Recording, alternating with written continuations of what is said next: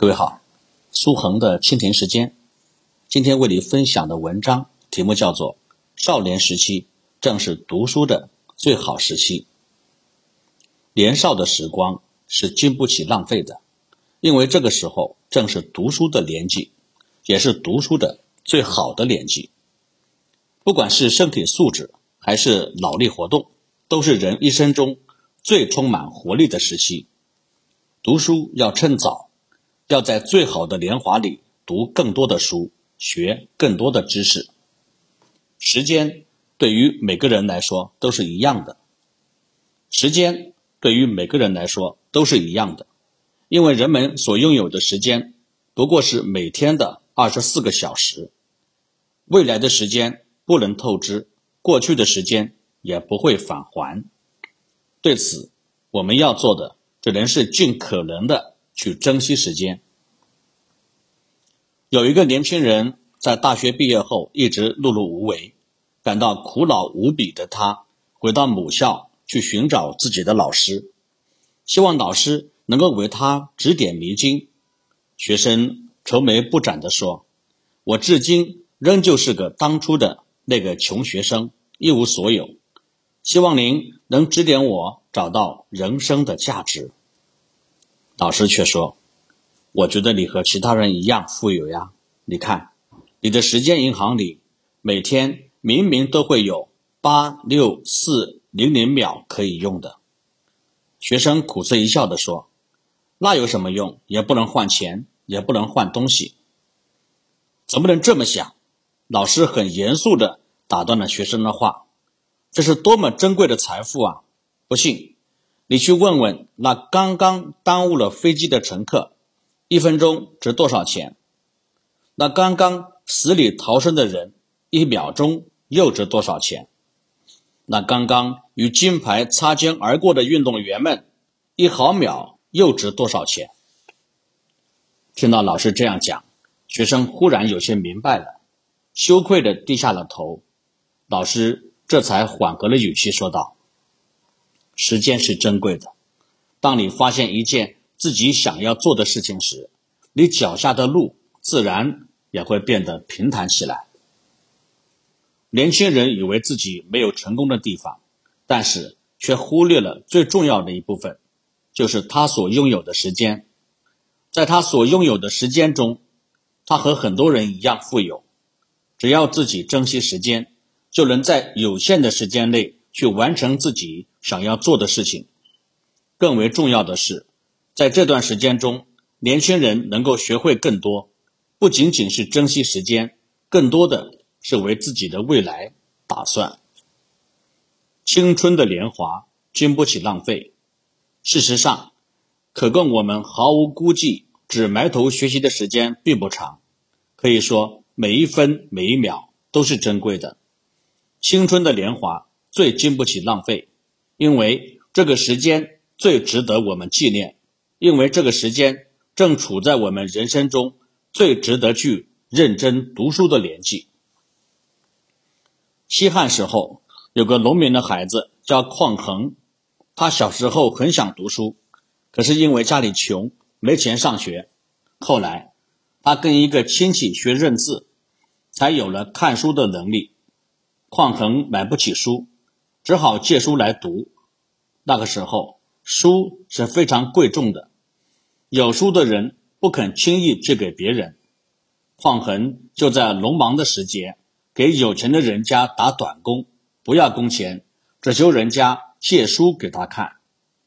过了几年，匡衡长大了，成了家里的主要劳动力。他一天到晚在地里干活，只有中午歇晌的时候。才有功夫看一点书，所以一卷书常常十天半个月才能够读完。匡衡很着急，心里想：白天种庄稼，没有时间看书，我可以多利利用一些晚上的时间来看书。可是匡衡家里很穷，买不起点灯的油，怎么办呢？有一天晚上，匡衡躺在床上。背白天读过的书，背着背着，忽然看到东边的墙壁上透过来一线亮光，他豁地站起来，走到墙壁边一看，啊，原来从壁缝里透过来的是邻居的灯光。于是，匡衡想了一个办法，他拿了一把小刀，把墙缝挖大了一些，这样透过来的光亮也太大了，他就凑着透进来的灯光读起书来。匡衡就是这样刻苦的学习，后来成了一个很有学问的人。匡衡在年少时期认真学习，虽然条件艰苦，但是他依旧不肯放弃。正是年少的时候，时间是经不起浪费的。事实上，孩子们在小学的时候，人的大脑对知识的渴望是最强烈的，恨不得马上就能够将。所有的知识都学会，就像一个吃不饱的人想要赶紧享受美食。所以，如果能从小学开始就懂得惜食，就知道努力，并养成良好的学习习惯，一点一点的积累所学的知识，待到将来，不管我们做怎么样的职业，这些已经积累已久的知识，都会成为我们奋斗的最大资本。也会为我们的工作解决诸多难题。最好的年岁要好好的度过，青春年华，精力旺盛。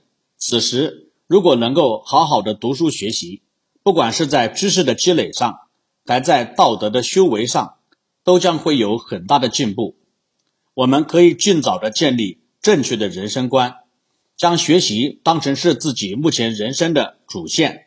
精力便也会有正确的释放方向，否则，如果此时放弃了读书学习，一任光阴虚度，那么我们那无处释放的精力就会引发一种狂躁心理。很多时候，我们会看到很多孩子在最好的年华里消耗青春，他们在街头、在网吧，或行为不拘，或无所事事，这样的孩子。对自己的人生是不负责任的，本该在学习的时间里不去学习，本该在用心读书的时间里却不能用心读书，靠着一些外在活动来虚度自己的青春。不要觉得现在浪费一些时间不算什么，也不要认为自己的人生长得长的让自己能够倦怠。生命是一趟单程列车。从出生开始搭上列车，就是一场无法回头的路。当有时间和精力去好好读书的时候，就要努力去读书。一旦错过，将再也没有机会去弥补。